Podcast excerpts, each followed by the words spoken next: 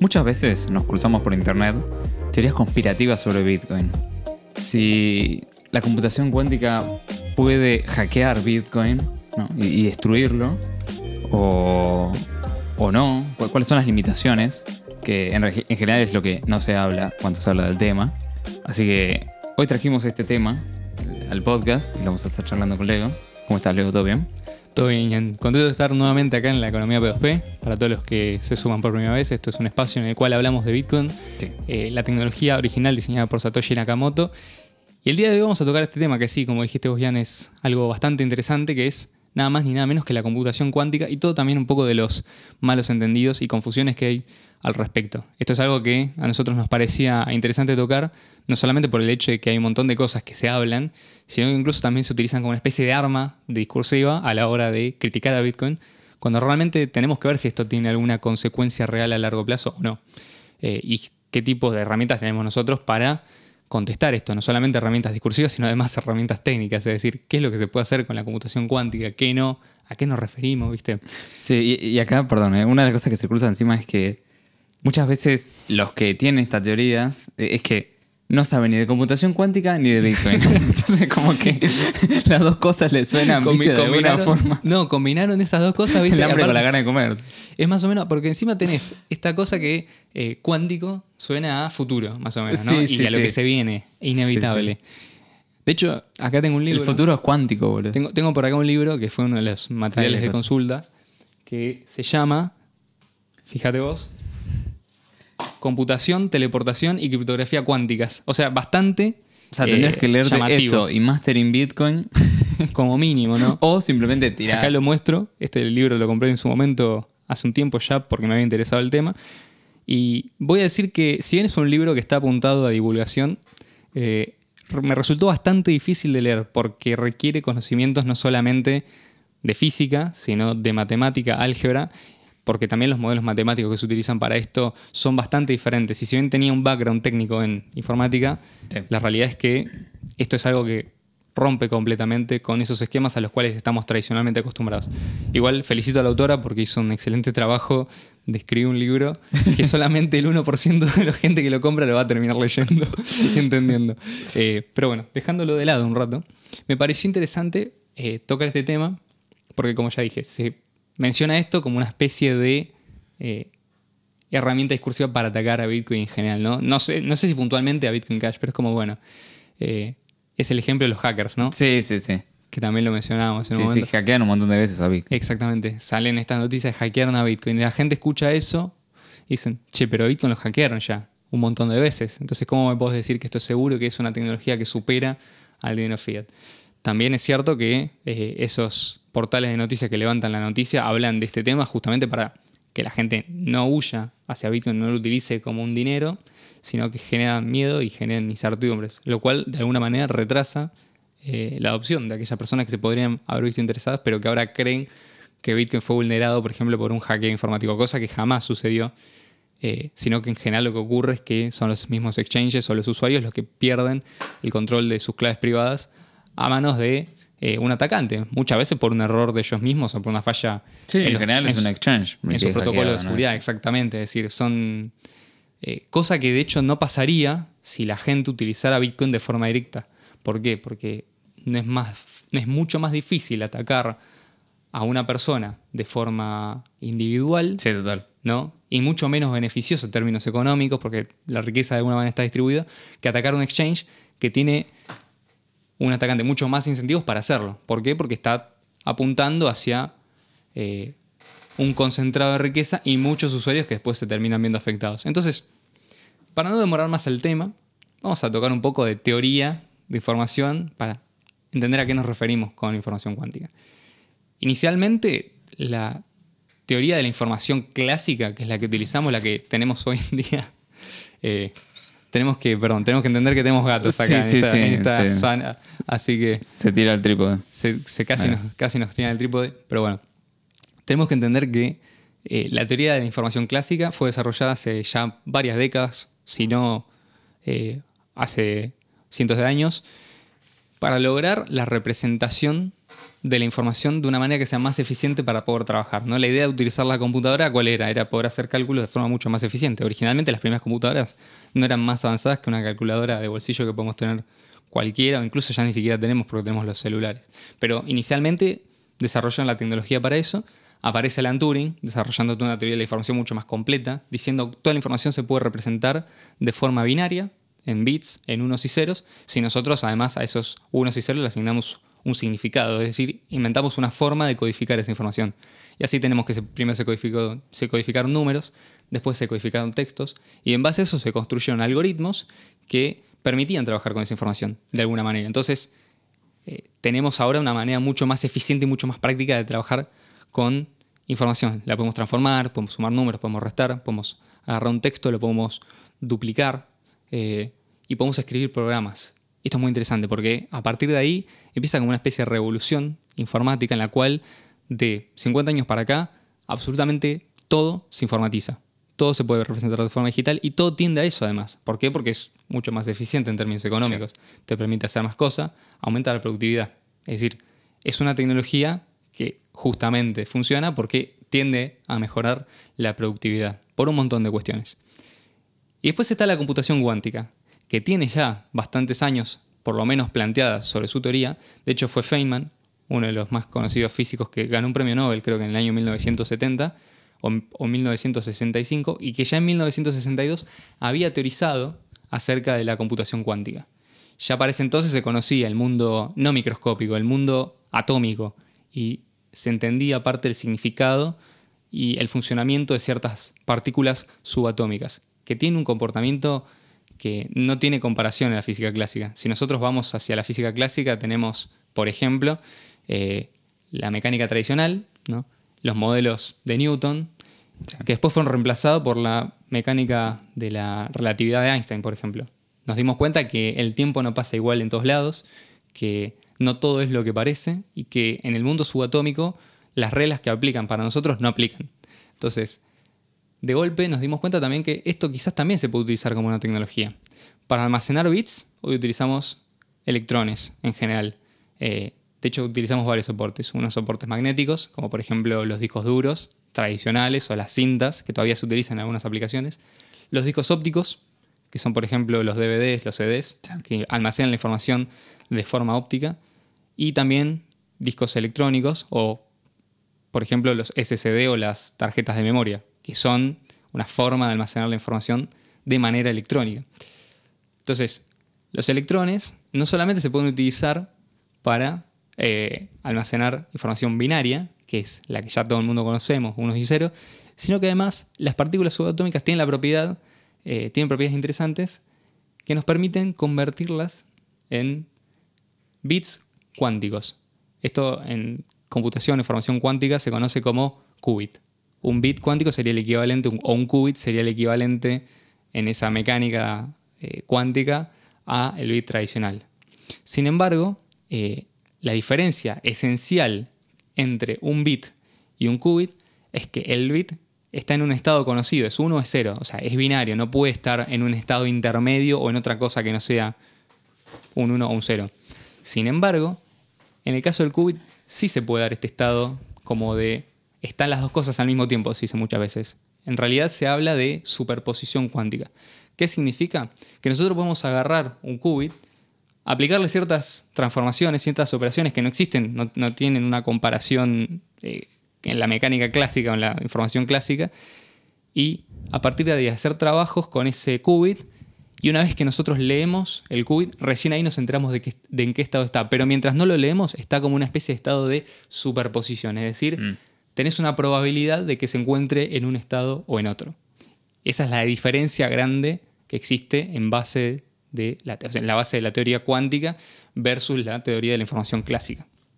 Entonces, lo que hay que decir acá y que esto quede claro, porque es por ahí algo que mucha gente cree, es que la tecnología cuántica de alguna manera viene a reemplazar a la mecánica o la información, a la teoría de la información tradicional o clásica. Esto no es así están pensados para cosas diferentes eh, y en, definitiva también tienen casos de uso diferentes. Hay ciertos algoritmos que nosotros podemos aplicar, por ejemplo, con eh, bits tradicionales, como por ejemplo el algoritmo para sumar dos números que no funciona exactamente igual en la mecánica cuántica y por lo tanto deben ser reimplementados con ciertas instrucciones. Y en todo caso nos va a dar un resultado probabilístico. Sí, eso es lo que uno en general cree es Ok, entonces yo dentro de unos años voy a comprarme una computadora cuántica. Claro, así como hoy te claro, ya no se van a vender más las computadoras actuales, va a ser todo cuántico. Claro, es como esta idea de que no vamos a usar procesadores normales, vamos a usar procesadores cuánticos una vez que salgan. Esto no es así, sino que al contrario, al sumo lo utilizaremos como una extensión para realizar ciertas tareas específicas, o por lo menos eso es lo que hoy se cree, así como hoy, por ejemplo, tenemos la CPU para tareas generales y además tenés una GPU para realizar tareas específicas de, sobre, sobre imágenes o sobre video, pero ciertas eh, operaciones sobre gráficos. Eh, de la misma manera podrías tener a lo mejor una tarjeta, si se inventa, una tarjeta expansión cuántica o un chip cuántico, pero va a ser siempre en cooperación con la tecnología ya existente. Porque además es caro reimplementar absolutamente todo. Además, sí, sí. Y lo otro que es interesante es que ponerle, nosotros podríamos en teoría implementar un algoritmo de suma de eh, cuántico, un algoritmo de suma cuántico. Em, entonces, por ejemplo, nosotros agarramos, tenemos los bits tradicionales, inventamos un algoritmo y eh, lo sumamos y leemos el resultado. Bueno, en el caso del algoritmo cuántico, puede ser que eh, no sea tan fácil implementarlo o que cuando se implemente sea distinto y el resultado que da no va a ser un resultado real, sino probabilístico. ¿Qué significa esto? Que si nosotros tenemos un algoritmo para multiplicar 2 por 8 en la mecánica tradicional, en la teoría de la información clásica, el algoritmo similar eh, en mecánica cuántica sería, bueno, vas a multiplicar 2 por 8 y te da una probabilidad del 90%, por ejemplo, de que esa respuesta sea 16 y un 10% de que la respuesta sea otra cosa. Entonces vas a ir a comparar la respuesta que te da, la, la que, te va la más la que te va a dar con la mayor probabilidad, te vas a fijar si es cierta, si es correcta, y si está correcta, ok, si no tenés que repetir el algoritmo. Esto es porque la mecánica cuántica, la información cuántica, la informática cuántica solamente ofrece resultados que son probabilísticos, no ciertos. ¿Por qué? Porque estamos hablando eh, en términos, digamos, cuánticos, en, estados donde existe la superposición de la información puede ser modificada al momento de ser estudiada. Interesante. Sí, sí, sí. Al margen de esto hay que decir que las computadoras todavía se encuentran, eh, las computadoras cuánticas todavía se encuentran en un estadio de desarrollo muy temprano. Eh, así que al día de hoy estamos lejos, lejísimos de decir que esto representa una preocupación eh, para Bitcoin. Y hay que entender que funcionan de manera muy distinta, por lo cual cualquier cosa que se quiera hacer con Bitcoin desde el punto de vista cuántico habría que reimplementarlo o reescribirlo con algoritmos cuánticos. Y hasta donde yo sé no existen lenguaje de programación mm. cuántico. Sí puede haber algo que se use para investigación, desarrollo en ámbitos académicos, pero quizás no algo tan específico. O sea, no tenés un C para escribir programas cuánticos todavía. Eh, sí existen las computadoras cuánticas que son extremadamente caras eh, de producir. Hay algunas empresas que la están produciendo, tenés empresas en Estados Unidos, tenés empresas en China. Eh, y la realidad es que están compitiendo, todavía no hay una forma estándar. Inclusive la forma en la cual estos qubits se almacenan es diferente. En algunos casos se utilizan fotones, en algunos casos se utilizan iones de calcio, que son, digamos, varias alternativas de almacenar eh, estos qubits y además no son estables y requieren condiciones de uso muy concretas. Eh, por ejemplo, eh, en algunos casos tenés que estar trabajando en temperaturas que están muy por debajo de los 200 grados bajo cero para mantener cierta estabilidad y poder hacer operaciones y lecturas, porque si no directamente se vuelve inestable y no funciona. O sea, es como que mm. bajarle la temperatura ayuda a que de alguna manera la materia se comporte más lento y sea más fácil trabajar. Pero estamos hablando de que no son condiciones en las cuales ni siquiera un hacker, una persona pueda tener una computadora y estar haciendo ataques sobre la red de Bitcoin, ¿no? Ah, me tiraste todo abajo. Exactamente, no, no, o sea, si esta es la idea que alguien tenía, estamos lejos. Eh, pero bueno, viene siempre como el escepticismo de decir esto va a mejorar eventualmente, esto va a crecer. No, y... es que no, sabes por dónde te va a pegar. Exacto, no sabes ah. por dónde te va a pegar. Eventualmente vas a tener que lidiar con esa tecnología. Así como al principio una computadora ocupaba una habitación entera, lo que decía todo el mundo, ¿no? y solamente se podía usar para sumar y restar números, o hacer multiplicaciones o divisiones. En el futuro, dicen, las computadoras cuánticas, que hoy en día son caras, ocupan una habitación entera y requieren gente especializada para operarse, van a estar disponibles en el mercado y vas a ir y comprar un procesador cuántico. O sea, voy a poder tener mi nodo cuántico de Lightning Network. vas a tener un nodo cuántico de Lightning Network y además eh, vas a poder entrelazar esos nodos para que la tra- transmisión sea instantánea. de forma cuántica. cuántica. Eh, Viste que a todo le metes cuántico y suena como guapa. Sí, su- suena ciencia ficción. Sí, sí. De hecho, si vieron las películas de ciencia ficción, en muchos casos cuando no tienen ganas de explicar cómo algo se da, usan el es cuántico. Es cuántico, ¿viste? Salto cuántico. eh, teleportación cuántica. Y todas estas cosas que no tienen nada que ver eh, con, con lo, cómo funciona la física en la realidad. Mm.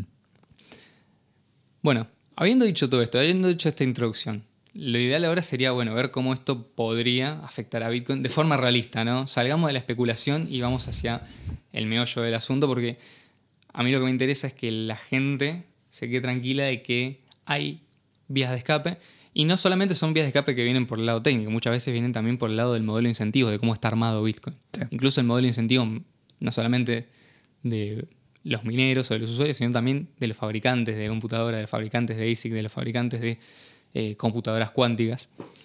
Eh, sí es cierto que hoy en día ciertos problemas que con una computadora, con una teoría de la información clásica, tardarían millones o miles de millones de años en resolverse, se pudieron resolver extremadamente rápido con computadoras cuánticas. Eh, Creo que una empresa en China que fabricaba una computadora cuántica logró resolver en 200 segundos un problema matemático que con una computadora tradicional tardaría 2,5 mil millones de años. O sea, muy por encima de nuestras expectativas. Entonces, lo que uno ve en base a eso es, Ajá. Claro, che, si vos me estás diciendo Sí. que la criptografía de Bitcoin no pasa nada, porque si alguien quisiera romperla tardaría miles y miles de millones de años, ¿qué me impediría hoy pensar que en el futuro va a haber una computadora cuántica, un algoritmo cuántico que rompa esa criptografía? Sí, sí. No. Entonces, vamos de a poco. ¿Cómo esto puede realistamente afectar a Bitcoin? La primera opción es que esto afecte. Siempre estamos hablando de criptografía cuántica, ¿no? Porque se habla de que las computadoras cuánticas van a romper la criptografía. Es más, si se meten en Google, en donde se ponen criptografía cuántica, eh, o cómo la criptografía cuántica rompe a Bitcoin, te va a decir que hay ciertas cuestiones de criptografía que ya se pueden romper con criptografía cuántica. Eh, Igual, para esto Sí. es algo que también ya lo mencionamos en varios podcasts. Si rompen la curva elíptica de Bitcoin, por ejemplo, no, no rompen solamente Bitcoin. no rompes solamente. O sea, Estás rompiendo criptografía en general. claro, o sea, estás rompiendo todo. O sea, digamos que vas a tener muchos problemas más Sí. que solamente Bitcoin. Sí, de hecho, una de las cosas que se rompen es eh, la criptografía RSA, que es una de las más comunes, es, una, es, una, es un algoritmo de firma y de cifrado. Este es uno que sí se pudo romper. Sí se puede romper. Existe un algoritmo ya planteado desde el año 1994 que permite factorizar números muy grandes a sus componentes primos de forma más eficiente, siempre con resultado probabilístico. Pero en teoría, con una computadora cuántica con suficientes qubits, dicho sea de paso, se estima que para romper la criptografía de Bitcoin, esto ya voy adelantando un poco la respuesta, ¿no? Se estima que para romper la criptografía de Bitcoin se necesitan eh, 3.200 millones de qubits y hoy en día la computadora cuántica más poderosa tiene 127 qubits, no 127 millones, 127 en total. Eh, la criptografía de curva elíptica, perdón, de, de RSA, que es la que utiliza números primos muy grandes eh, como claves privadas, en teoría puede ser factorizada de forma mucho más eficiente con un algoritmo que se llama algoritmo de Shor, que está desde 1994. Si bien es cierto que es más fácil, hasta el día de hoy las computadoras cuánticas están lejos de resolver de forma eficiente cualquier tipo de problema relacionado a factorizar números muy grandes eh, en sus componentes primos. Entonces, por ese lado, al día de hoy no tendremos que preocuparnos. ¿Qué pasa de acá al futuro? Sí, sí. Lo más probable es que esa criptografía falle. Lo que nosotros podemos hacer con tiempo es modificarla. Pero no modificarla en Bitcoin, porque Bitcoin, primero y principal, no usa en ningún, en ningún momento el algoritmo de cifrado RSA. De hecho, en Bitcoin no existe el concepto de cifrado. Es decir, utiliza criptografía, pero criptografía de firma, Sí. que no tiene nada que ver con el cifrado, es otra cosa completamente diferente. Es decir, es una prueba de que alguien eh, tiene acceso a una información sin revelarla, no tiene que ver con cifrar esa información. Y por otro lado, se utilizan también los hashes, que se utilizan en el protocolo de consenso, que es el mecanismo de consenso, que es prueba de trabajo, proof of work. Claro. Tenés el algoritmo SHA-256. que hasta el momento se cree que es resistente a la computación cuántica. ¿Qué significa ser resistente a la computación cuántica? Que no existe un algoritmo cuántico conocido que pueda acortar el espacio de búsqueda que utilizan los mineros. Y ahora ya vamos a entrar en eso porque esto también tiene una implicación interesante. Entonces, tenemos que Bitcoin se vería afectado de dos formas. Los algoritmos de hash, que es la seguridad de la red, y después la seguridad de las transacciones, que son las firmas, que va por separado de la seguridad de la red. Vos puedes tener una seguridad de la red baja y una seguridad de las transacciones alta, o podrías usar un algoritmo de firma malo y tener, sin embargo, mucha seguridad de la red por protocolo. Entonces, esto no tiene nada que ver una cosa con la otra. Están como, si querés, aislados, un problema del otro. ¿Con cuál querés que arranquemos? El más cuántico. El más cuántico, bueno. Vamos con el algoritmo de firma, el algoritmo que se utiliza para las transacciones. Si vos tuvieras, por ejemplo, un algoritmo cuántico que fuera capaz de romper la criptografía curva elíptica que se utiliza para las firmas de Bitcoin, hoy en día eh, no solamente obviamente tendrías problemas en términos de eh, seguridad de Bitcoin, sino que hay un montón de cosas que utilizan esa criptografía. Pero ¿qué podríamos hacer? Suponete que tenemos un algoritmo que es extremadamente eficiente, que ya se conoce, que hasta el momento no, existe, pero supongamos que alguien lo desarrolla. Es teórico ese, ese algoritmo, todavía no está implementado. Pero si nosotros ya conocemos ese algoritmo, lo que sí podemos hacer es adelantarnos y utilizar lo que se conocen como algoritmos de firma postcuánticos.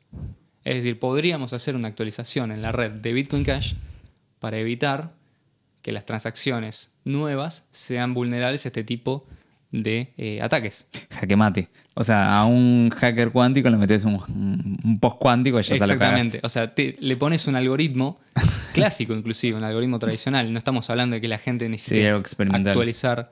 Exactamente. Usas un algoritmo de firma que no, que no, que no, se, no tenga una vulnerabilidad cuántica conocida o que por lo menos, si existe, sea tan ineficiente como lo es hoy en día con una, computadora sí, los que se verían los que se verían damnificados serían los que no cambian hacia el nuevo algoritmo.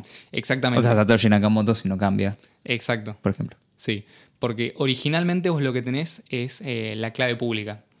No, lo que vos necesitas adivinar para poder gastar los bitcoins que se encuentran en una dirección es la clave privada. Claro. Si vos tenés forma, mediante un algoritmo cuántico, de deshacer la operación matemática que son eh, que se hacen sobre las curvas elípticas, que igual, insisto, es muy difícil, dudo que exista hoy y que, incluso exista en el futuro un algoritmo cuántico que sea capaz de resolver esto, porque o sea, alguien lo tiene que pensar también, no es que tenés la computadora cuántica y ya lo rompes, o sea, tenés que pensar el algoritmo que va a ser probabilístico, capaz que tenga una probabilidad de, no sé, un 3% de ser... Sí, o sea, te falta el hacker cuántico. Exacto. Necesitas lo que te sacas de la galería, Pero ponele que existe lo que vos podrías hacer es, si vos tenés la clave pública, tratar de obtener la clave privada. Lo bueno es que hasta cierto punto ya tenemos una protección cuántica implementada en Bitcoin Cash. Porque nosotros no utilizamos claves públicas directamente, sino que utilizamos direcciones. Las direcciones son representaciones en hash de la clave pública. La clave pública nunca se muestra, salvo cuando gastás desde esa dirección. Si vos gastás desde esa dirección, queda el registro en la transacción de tu clave pública, nunca se revela la clave privada, pero ya queda en esa transacción cuál fue tu clave pública. Si vos reutilizás esa dirección, la clave pública va a seguir siendo la misma. Ahí tenés otro motivo para no reutilizar direcciones. Si vos nunca utilizás una dirección dos veces, es imposible que si te quedan fondos en una dirección que ya fue utilizada previamente, venga un hacker y conozca tu clave pública. O sea, tendrías que tener un hacker cuántico que de tu dirección saque la clave pública y de tu clave pública saque tu clave privada para mover tus fondos, por ejemplo. Mm. O sea, necesitas hacer las dos cosas. Claro. Si vos tenés tu dirección y vos ya hiciste transacciones con esa dirección, es, decir, gastaste desde esa dirección, ya tu clave pública está publicada en la blockchain. No pasa nada hoy porque tenés la, la, protección de la criptografía. O sea, sin la clave privada no tenés acceso a la clave pública.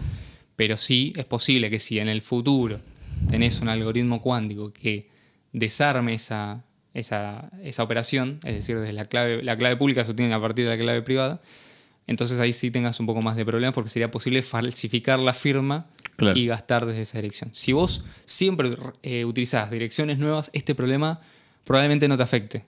Incluso de acá a 20 años, porque no vas a tener publicada ninguna dirección con su clave pública correspondiente. Claro. O sea, digamos que sería la norma hoy prácticamente. Nadie usa una XPub.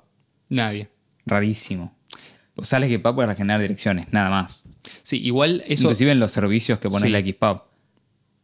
Sí, no, pero incluso con la XPub, vos lo que podés hacer es generar direcciones, no claves públicas. Claro. Hasta donde me consta, por lo menos. O sea, ni siquiera con eso. Ni siquiera con eso debería ser posible. Lo que sí vos podés obtener es eh, la, la dirección o la clave pública, no es la XPub necesariamente, Claro. es, eh, es la, la- o sea, es la parte criptográfica que después se comprime y se representa como la dirección, con Claro. un hash. O sea, hay, un- hay otra operación de por medio. O sea, vos primero arrancás con la clave privada, que es un número gigante, después lo multiplicás varias veces por el punto de la curva elíptica con operaciones de matemática discreta que modifican y transforman eso en otro número, que eso es la clave pública, y después a partir de ahí haces un hash Tenés la Y eso- y de ahí sacas las direcciones. exactamente. Mm. Vos tenés varias rondas de transformación. Entonces, hasta el momento es prácticamente imposible. Necesitarías no solamente romper el algoritmo de la curva elíptica, sino además el algoritmo de hash si vos querés afectar a todas las direcciones actuales. Claro. Pero como dije, esto hay una mitigación muy sencilla. Transicionar hacia un nuevo algoritmo de firma que sea postcuántico. Y a partir de ahí, independientemente de si vos tenés una firma eh, o reutilizás direcciones o lo que sea, vas a poder eh, tener siempre una protección contra algoritmos cuánticos conocidos. Claro. Entonces acá ya tenés una ventaja muy importante. Esto es prácticamente te garantiza que en el futuro no vas a tener un problema con los bitcoins.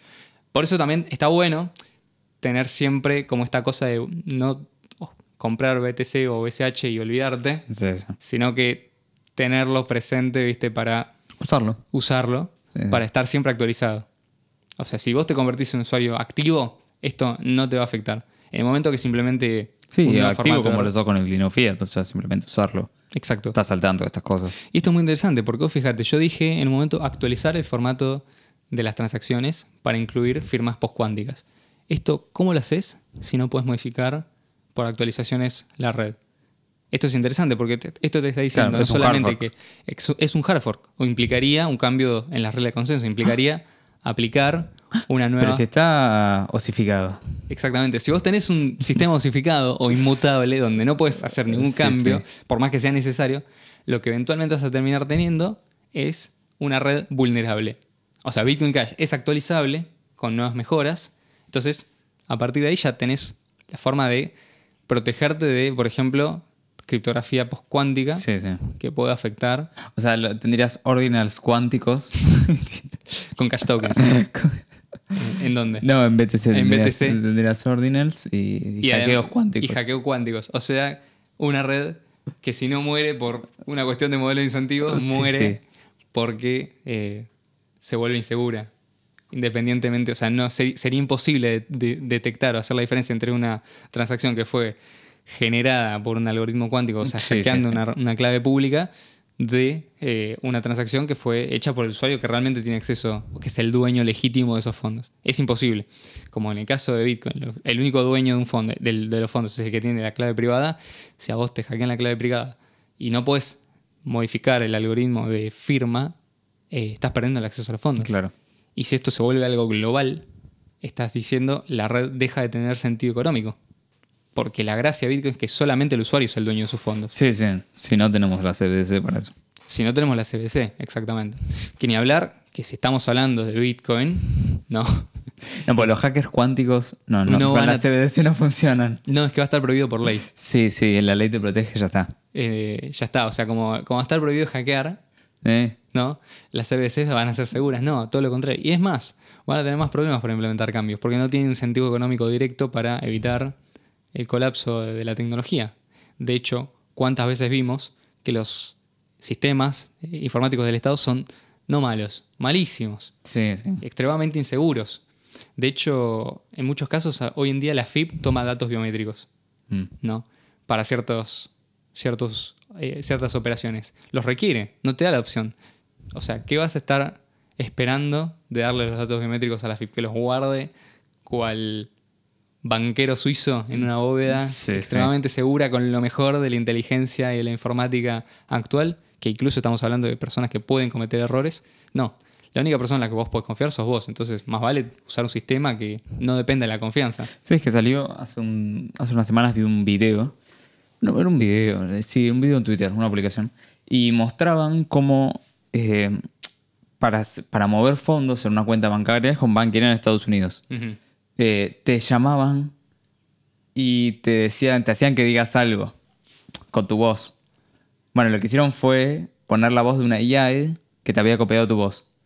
Entonces con eso el banco ya le dio el ok para mover los fondos. Entonces pudieron mover los fondos.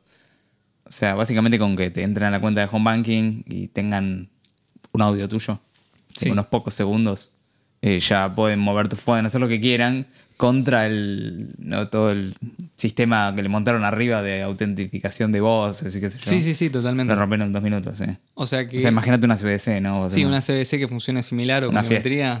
O sea, no se ve exenta de este tipo de problemas. Sí, por suerte tenemos WorkCoin. Por suerte tenemos sea- los, iris cuánticos van a ser. Iris cuántico y, y escaneo, viste, cuántico. vas a Sí, sí, sí. No, no, eso va a ser. El escaneo Les cuántico. recomendamos el episodio ¿Por qué no WorkCoin?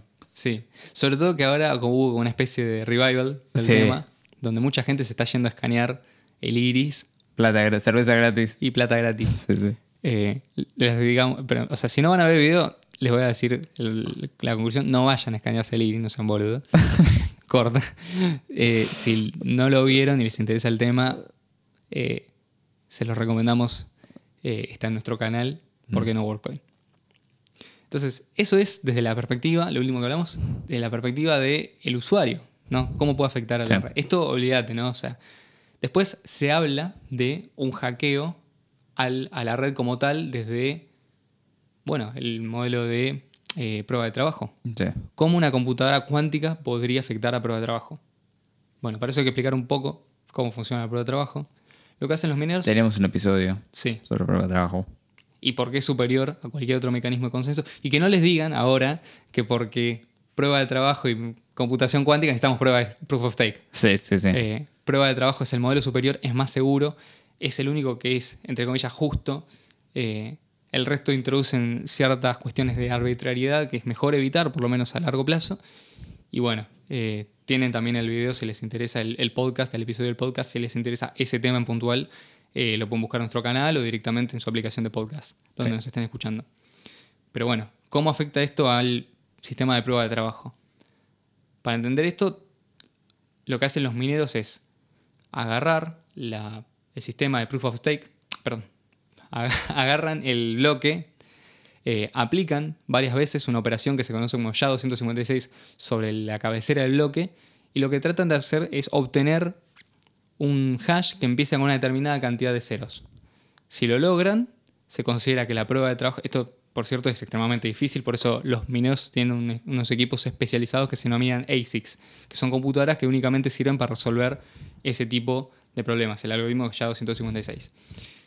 Si lo consiguen, los mineros avisan al resto de la red que consiguieron ese bloque con esas características, el resto de los mineros los acepta y se acepta el nuevo bloque con las transacciones.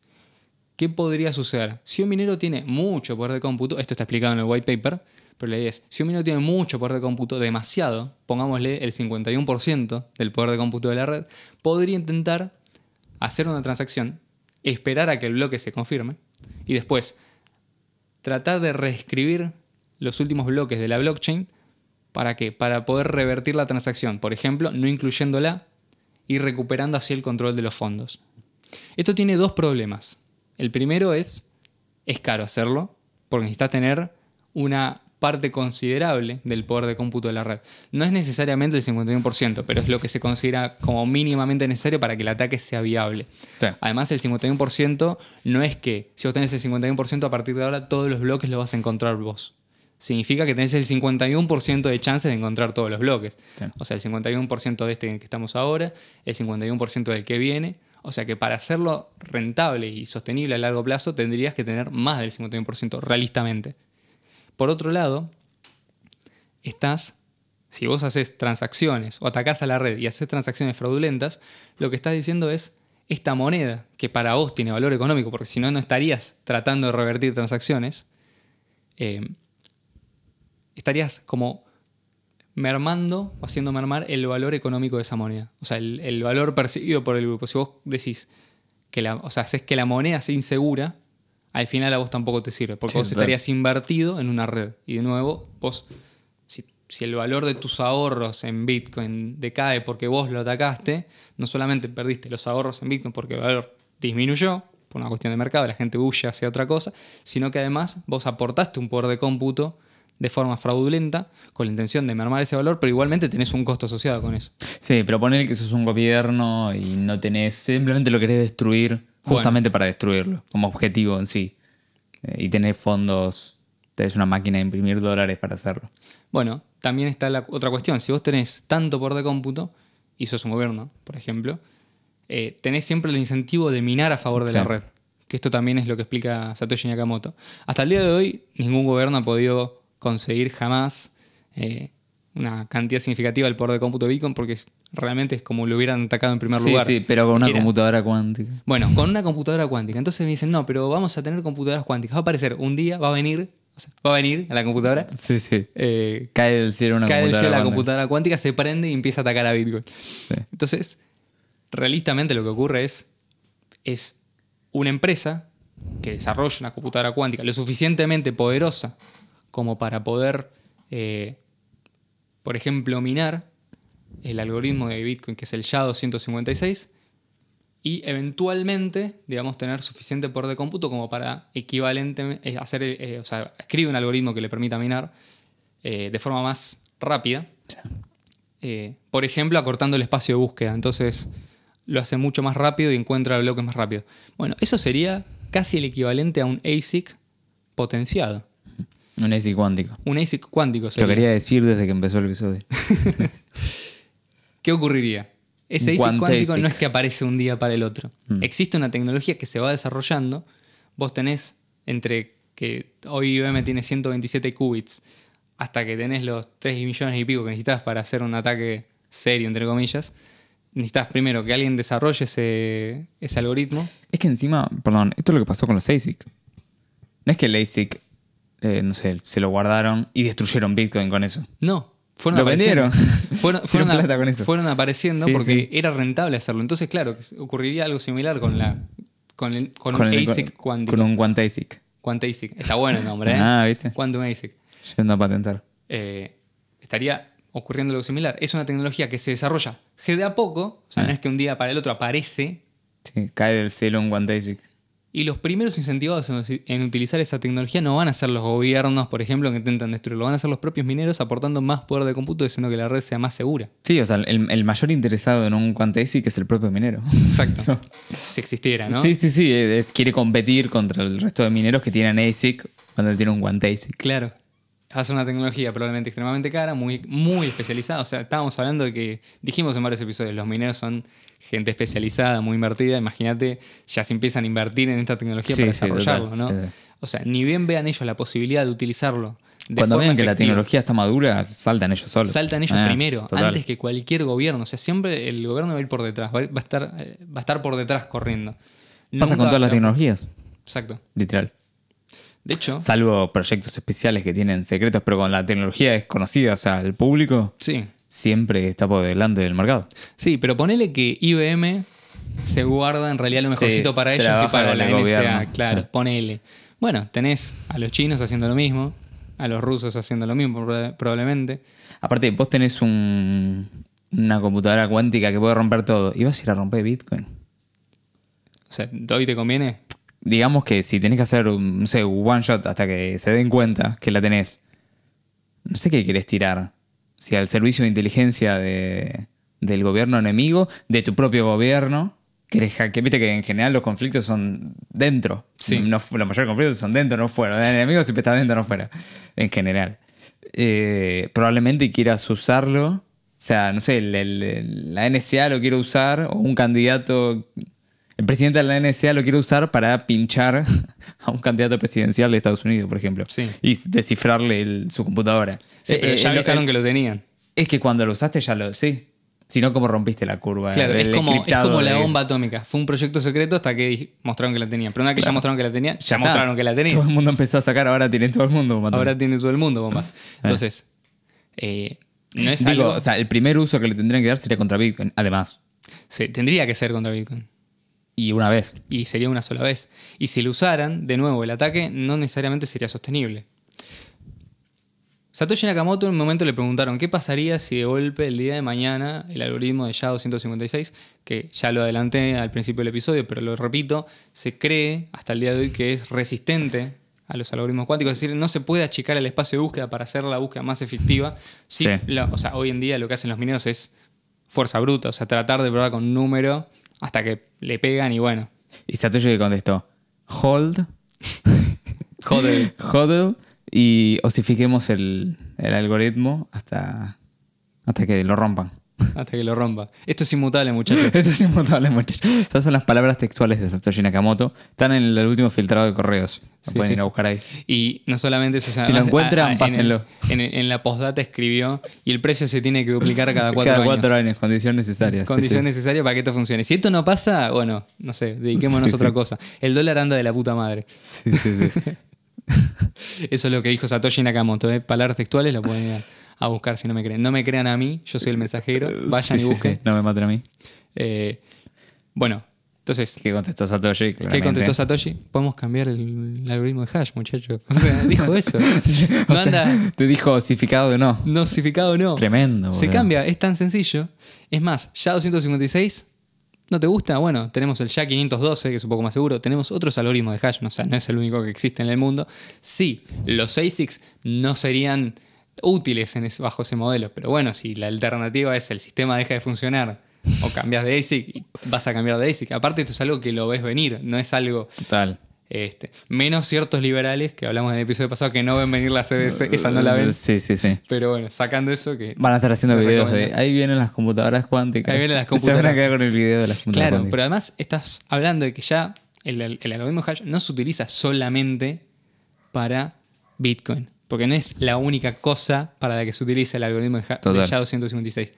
Se, usa para absolutamente todo lo que sea criptografía clásica en computadoras. De absolutamente todo. O sea, es el, es el sistema del checksum por definición. O sea, estarías probablemente eh, eliminando la seguridad de un montón de cosas. Más por ahí con los sistemas de cifrado, que es lo que te permite descifrar. De hecho, se cree, por ejemplo, que la NSA guarda buena parte del tráfico global de Internet cifrado, esperando que surjan los algoritmos en el futuro para poder descifrarlos y ver qué ocurrió. O sea, van a tener tu chat de voz con una minita. Más o menos. Se van a poner a leer eso, ¿viste? Probablemente. Van a alimentar una AI con toda esa información. Sí. Para hacerle preguntas y le va a contestar boludeces. Lo, lo, lo va a trolear. Si es con una mina, te va a decir, bueno, contame qué, qué dice acá. Ay, no sé, vos fijate. no sé, vos fíjate la verdad. Ah, ahora sí me preguntas, ¿no? Ayer no me preguntaste nada, ayer no escribiste. Le salió una minita de la AI, ¿viste? Con darle info. de Sí, sí, sí. Estabas, estabas con Gemini, ¿no? Sí, es, que, es que lo más probable es que tengas que hacer eso. Si tenés toda la información cifrada, tenés que hacer, no sé, una AI con eso. Una porque si no es sí. inchequeable No, info. claro, vas a tener que alimentar todo y vas a tener que ir a buscar lo, lo necesario. Claro. Eh, pero, o sea, ningún gobierno hoy está en condiciones de soportar, por ejemplo, perder los algoritmos de cifrado que tenemos hoy en día. Porque hoy toda la información que tenemos es eh, de, digamos, con un cifrado de clave. mm, Sí. Bueno, incluso otra cosa. El cifrado, muchas veces. No, o sea, Bitcoin no tiene cifrado. Sáquenlo porque no existe. Sí tiene algoritmo de clave pública o privada, pero son algoritmos de firma, no se utilizan para cifrar. Pero, por ejemplo, los algoritmos de cifrado, eh, los que sí son resistentes a, a computación cuántica son los algoritmos de clave simétrica, por ejemplo, el AS256. Hasta el día de hoy eh, no se conoce un algoritmo cuántico que sea capaz de romper ese algoritmo y es muy Sí. probable que no se pueda desarrollar. Incluso porque eh, de nuevo, la forma en la que funcionan las computadoras cuánticas no está pensada necesariamente para romper la criptografía. Sí, que pueda factorizar números primos muy grandes, o que pueda factorizar números muy grandes un poquito más rápido que una computadora clásica, bueno, puede ser un problema, pero no uses eh, RCA para cifrar cosas, Sí. utiliza otro algoritmo. Además, si vos sos la NSA y tenés una computadora cuántica que rompe, lo primero que vas a hacer antes de ponerte a romper cosas es generar Tu algoritmo tu para cubrir- algoritmo que no te rompa, claro, ¿viste? Porque no vaya a ser que te fuiste a dormir y agarró toda la computadora y te rompe a vos. Exactamente. O sea, te copiaron, ¿no? Fue lo primero que vas a hacer. O sea, para cuando ya empiecen a hacer ataques ya va a existir la receta antes. Sí, es de como hecho, hoy en soltás día- un sí. virus tan tan tan malo que puede matar realmente a todo el mundo. Sí, y no vos- y vos te- te guardas la cura. Que- claro, no lo vas a soltar si no tenés la cura. Si Igual- tenés que literalmente te mata no sé, cuando no te sé toca. si ese es el ejemplo más adecuado. No, pero si, si hubiese sido, Sí, sí. en vez de una gripeciña, hubiese sido realmente, ¿no? Sí. Picante. Picante. Eh, y lo soltabas, ¿no? Por ejemplo. Eh, Por ejemplo. Por ejemplo. o sea, digamos, eh, te guardabas la, la vacuna, claramente. No Claro. lo soltás, no. No, no, No no. vas a ser tan tonto, porque sos el primero que le toca después. Sí. o el primero o el último, pero te va a tocar. Esto es exactamente lo mismo. Claro, es como que no tenés, o sea, lo que vos no tenés es control del daño. Claro. Es como, por ejemplo, es una de las razones por las cuales mucho, mucho- o sea, los propios gobiernos que tienen bombas atómicas no las, no las usan desde guerra, desde la Segunda Guerra Mundial. Sí, sí. O sea, ¿por qué? Porque no tenés un control del daño. O sea, no tenés algo focalizado. En general, cuando se apunta, se apunta de forma milimétrica. Nos apunta, bueno, eh, tiremos esto y sálvese quien pueda. Sí, sí. Entonces, lo mismo que vos estás eh, tratando de romper con la computación cuántica es lo mismo que usás vos para proteger tu propia información. Hoy en día no tenés algoritmos, o quizás tengas algún algoritmo secreto, pero o sea, no va a ser muy diferente a algo conocido. E incluso, eh, lo que sí existen hoy son algoritmos postcuánticos, es decir, son algoritmos de cifrado o de claves y de firmas que ya se sabe que son resistentes a ciertas eh, operaciones cuánticas conocidas y ciertos algoritmos cuánticos que pueden resolver. Entonces, directamente te lo impermeabiliza el sistema en donde vos lo apliques y estás de nuevo en el mismo cuadro. O sea, estás Claro. es equivalente a no tener computación cuántica en primer lugar, pero sí manteniendo los beneficios de la computación cuántica. Que en muchos casos no van a ser para atacar la criptografía, o sea, no es que los gobiernos están, o las instituciones están desarrollando la computación cuántica para tratar de atacar a Bitcoin, sino que lo que están intentando hacer es, por ejemplo, no sé, estudiar moléculas más eficientes. O sea, esto lo van a usar ingenieros, no sé, para tratar de juntar y averiguar sobre la posibilidad de inventar un nuevo material que sea, no sé, más resistente, o una proteína que funcione de tal manera, o Sí, sí. investigación en medicamentos, o, por ejemplo, modelar eh, de forma más eficiente traslados y ciertas operaciones que hoy en día a gran escala son extremadamente costosas y que con esto se pueden abaratar un poco. Pero insisto, es una tecnología que está lejos de ser un peligro real para Bitcoin. En general, lo que, sea, lo que se ve es más un alarmismo y una exageración por el simple desconocimiento de la tecnología y porque la gente no está familiarizada con conceptos eh, por ahí de esta índole. Sí. Porque como la escala de formación que necesitas para entender la computación cuántica en profundidad es mayor hoy en día que la que necesitas para entender, por ejemplo, la mecánica de información tradicional, es eh, mucho más fácil ser alarmista que hacer una buena nota seria explicando de forma clara y concisa todo lo que tiene, todas sus implicancias y en definitiva cómo esto termina de afectar al sistema de incentivos. Vienen por el agua. Las computadoras Insisto, cuánticas vienen por el agua. Insisto también, eh, el sistema de incentivos es importante. 100%. ¿Por qué? Porque esto es lo que te, te permite, en todo caso, si fuera Que alguien tan haya. gra- que alguien prevenga, es decir, che, alguien va a levantar la mano y decir, interesado en che, que chicos, miren que esto se viene, ¿eh? O sea, no hoy, pero ya conocemos el algoritmo y dentro de cinco años vamos a tener la tecnología para Sí, aplicarlo. Hagamos algo para prevenirlo. Y aquellos que estén interesados en preservar ese sistema van a utilizar los medios que sean necesarios para poder blindarse de eh, 100%. esa tecnología. Que es lo que podríamos hacer tranquilamente en Sí. Bitcoin Cash Y además, si. migrar hacia nuevas transacciones más seguras y no necesariamente afectadas por la tecnología cuántica. Exactamente. Y además, esto afecta a todo el ecosistema cripto. Todo, absolutamente todo. No solamente a Bitcoin Cash. Y ahí vos qué querés, tener una moneda que se pueda actualizar o una moneda que quede osificada e inmutable. Inmutable toda la Inmu- vida. Inmutable. Inmutable toda la vida. Bueno, ahí ya vas a tener un problema. Sí, sí, sí. ¿Por qué? Porque vas a necesitar enfrentarte a la cruda realidad de que si vos no puedes actualizar una moneda que se estaba por volver extremadamente vulnerable a una tecnología que es inevitable que se desarrolle, y bueno, no sé, tu mejor alternativa va a ser escribirle una carta a la gente Rezar. que y rezar Que Michael Cero le haga algo. que Mike Convenza con- sí, sí, sí. a NSA de que. Chicos, debo decir, va a poner un tweet, chicos, ya hablé con IBM, no van a desarrollar más computadoras cuánticas. Oh, sí, sí, sí. O sea, porque ya sabemos que la mejor forma de evitar que una tecnología exista es prohibirla. 100%.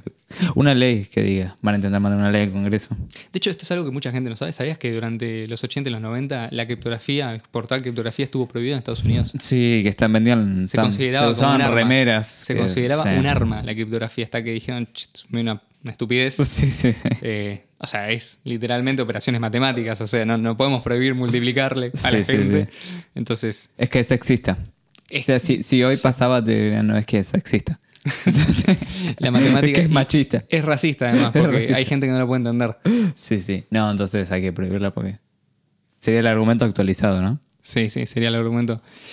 Así que bueno, esto es, no sé si quedó algo en el tintero que podamos No. agregar. Creo que estamos bien.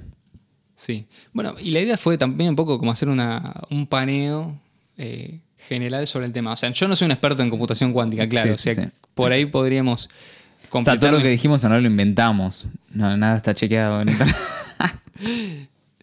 no soy experto ni en computación cuántica, sí. pero conozco lo suficiente como para por lo menos estimar que esto no va a ser el problema que mucha gente cree que puede llegar a ser. Y lo digo con cierta tranquilidad y cierta confianza de que es así el caso. Si hubiera nueva información en el futuro, insisto, lo que a mí me deja tranquilo es el modelo de incentivos. Hay gente interesada en proteger este sistema y hay, me- hay mecanismos que te blindan Sí.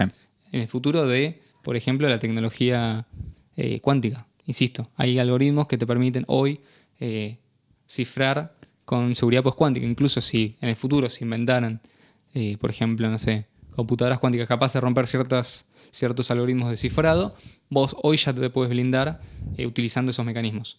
Incluso hay servicios que ya los aplican. Sí, sí, y además, bueno, justo Bitcoin Cash está como interesado en, en adelantarse a las cosas. Sí.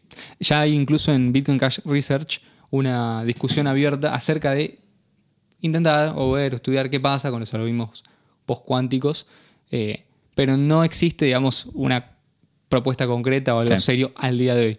Porque la realidad es que esto por ahí a veces se, sobre- se subestima, pero estamos lejos de algo serio, serio. Y además estamos viendo que quizás es una tecnología que no tiene el éxito que se pretende o no tiene la escalabilidad que se espera Sí. o los costos simplemente no dan. Porque eso es cierto, al final todo se reduce a costo. O sea, 100%. si es menos económico usar una computadora cuántica que usar una computadora clásica y uso la clásica. ¿Para qué me voy a necesitar? Y como ya vimos, no son intercambiables. Es Sí, decir, sí, la sí. computación cuántica no es computación clásica acelerada, más rápida. Es lo mismo, pero más rápido. No. Es tipo el 5G, ¿viste? Sí, sí, sí. Así que bueno, gente, Sí, esperemos que les haya gustado. Ya saben, se pueden suscribir, dar like. Si quieren ver este video antes de que salga, tendrían que hacer un, un Patreon. Eh, pueden ser Patreon, nos contactan por, por DM en Telegram y, y tenemos una comunidad privada, eh, la cual puede ser Patreon por, con Bitcoin Cash, si querés. Eh, o sea, bueno, no hace falta tener cuenta en Patreon y Sí, desde cualquier parte del mundo se pueden suscribir sin una tarjeta sí, de crédito. esa es una opción. Si no, bueno, la- suscribirse en Patreon y tiene los mismos beneficios. Exactamente. Eh, tiene una comunidad abierta en la cual van a tener acceso adelantado a los episodios, a este y a los, eh, a los próximos también que vayan Sí. saliendo. Así que bueno, nos pueden seguir por las redes, estamos cerquita de los mil suscriptores, Sí. así que por favor eh, compartan ahí, suscriban. Like, suscripción, es gratis, no te cobran. Eso no te cobra absolutamente nadie todavía. Así que bueno, eh, espero que les haya gustado y nos estaremos viendo la semana que viene. Chau, Chau, chau. chau.